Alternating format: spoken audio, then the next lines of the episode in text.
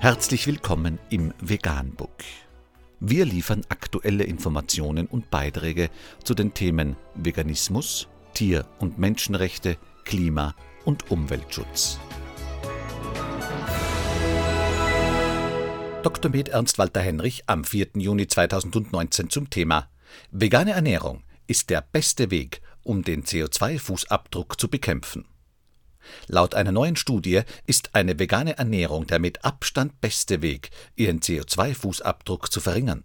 Forscher der Universität Oxford stellten fest, dass der Verzicht auf Fleisch- und Milchprodukte aus ihrer Ernährung die Umweltbelastung durch Lebensmittel um 73 Prozent senken kann. Wenn alle aufhören würden, verarbeitetes Fleisch zu essen, könnte die globale landwirtschaftliche Nutzfläche um etwa 75 Prozent reduziert werden, so groß wie die USA, China, Australien und die EU zusammen.